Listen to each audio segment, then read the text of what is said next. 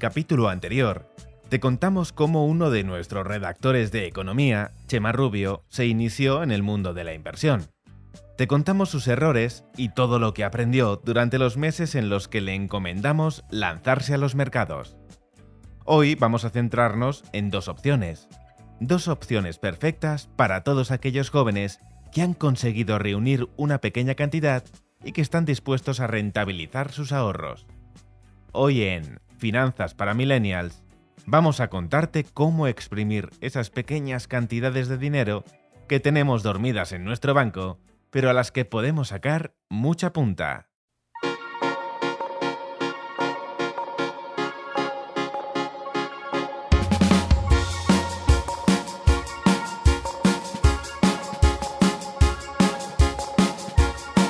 La inversión no es solo cosa de gente con mucha pasta. Está al alcance de todos nosotros. Tan solo hay que saber dónde apuntar. Y es ahí donde encontramos a los fondos de inversión.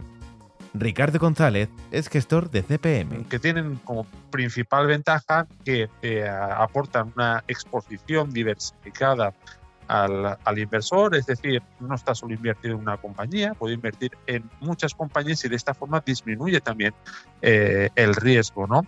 Y además los fondos de inversión tienen la gran ventaja para invertir con pocos capitales y es que eh, se pueden contratar sin comisiones de compra o venta que puedan lastrar esas plusvalías con gente joven, eh, un producto a tener en cuenta, sin lugar a dudas, serían fondos indexados de renta variable a ser posible internacional, muy diversificados, no centrarse solo en España. Ahora mismo eh, pensemos que estamos en un mundo global y tenemos la misma facilidad de invertir en compañías españolas que en compañías de todo el mundo y con fondos de inversión pues perfectamente podemos invertir en compañías de todo el mundo que todos conocemos, ¿no? los gigantes como Apple, Amazon, etcétera, con la misma facilidad que compañías eh, españolas y además los fondos de inversión ya están diversificados. Me quedaría con esa clave, ¿no? Si un eh, joven inversor se está iniciando, que busque fondos de inversión indexados a todo el mundo, pueden ser de Vanguard, por ejemplo, que es una gestora eh, muy conocida y que permite una amplia exposición internacional a unos costes muy bajos.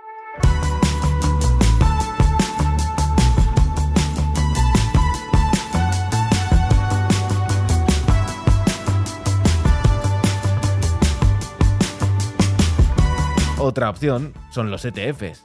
Quizá te suene muy complejo, pero en el fondo no lo son tanto. Se tratan de fondos cotizados en bolsa que se pueden comprar y vender como si se tratara de acciones. Que son muy similares a los fondos de inversión, pero tienen eh, la diferencia que eh, en este caso sí que hay una comisión de compra-venta, ¿no? Cuando vamos a comprar un ETF, el, eh, el, inversor sí que tendrá que pagar en ese momento una comisión, puede ser de 5, de 10, de 15 euros, depende del intermediario, por contratar ese ETF, que también, al igual que los fondos de inversión, eh, aporta una exposición diversificada al, inversor y por ello también se disminuye el riesgo. Por otro lado, esa comisión de mantenimiento que hablábamos eh, anteriormente en los fondos de inversión, en los ETFs suele ser menor. Es decir, el coste de mantener ese ETF a lo largo del tiempo es menor pagamos, digamos, una comisión por la compra-venta, pero después la comisión por mantenerlo es, y que se descuenta del propio valor liquidativo, es decir, del valor del propio ETF, es, es menor. Estas serían en mi opinión, los dos grandes productos, los dos mejores productos que en líneas generales más se adaptarían al ahorrador joven, que suele disponer de pocos ahorros y que además está familiarizado con las nuevas tecnologías, que es más fácil de hacer seguimiento pues, a los fondos de inversión o a los ETFs y además permiten no tener que preocuparse ¿no? por comprar una u otra compañía, sino que ya de por sí son un activo, una cesta de activos muy diversificada, lo cual facilita, por un lado, ese control de riesgo en las inversiones y por otro lado, tener una cartera muy diversificada con un bajo costo.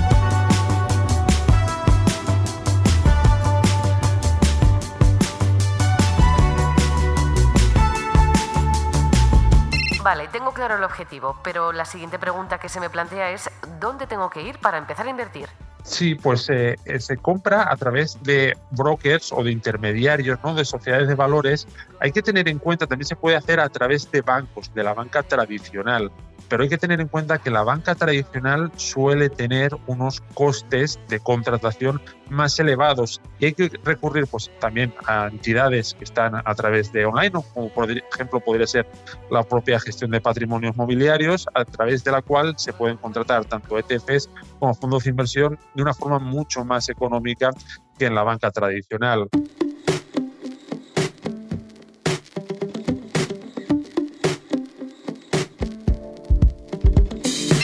¿Cuánto hay que tener para poder empezar ya con mi capital, que es más adecuado? ¿Invertir en fondos de inversión o en ETFs? Sí, pues si vamos a invertir en, un único fondo o en un único ETF, es decir, si solo vamos a tener una única posición, insisto, esa posición estará diversificada por sí, eh, mm, si son importes inferiores a los 3.000 euros, probablemente optaría por un fondo de inversión. ¿Por qué? Porque no tiene comisiones de compra-venta, aunque los costes de mantener a largo plazo son menores, eh, son mayores, perdón, digamos que eh, el lastre inicial no la tenemos para importes inferiores a los 3.000 euros. Después, a partir de 3.000 euros en adelante, en una única posición, pues eh, sí que optaría por tal vez un ETF, porque en este caso, aunque compremos, ah, tengamos una comisión de compra-venta, se compensa a lo largo del tiempo con esas comisiones de gestión, esas comisiones prorrateadas día a día, que no, al final no va a salir, a salir a cuenta. También hay que tener en cuenta que los fondos de inversión tienen otra ventaja con respecto a los ETFs, y es que los fondos de inversión tienen diferimiento fiscal, es decir, un inversor joven, que inversor que nos esté eh, escuchando, perfectamente, si decide cambiar de un fondo de inversión a otro, no tributaría por las plusvalías haciendo un traspaso. En cambio, con un ETF sí que tendría que tributar. En resumidas cuentas, los fondos de inversión tienen una fiscalidad más ventajosa que los propios ETFs y es otra variable a considerar tener.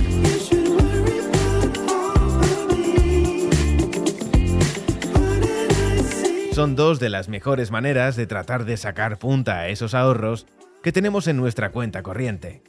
Pero antes de empezar, es importante que te asesores bien, buscando buenos profesionales para que te guíen en la aventura de la inversión.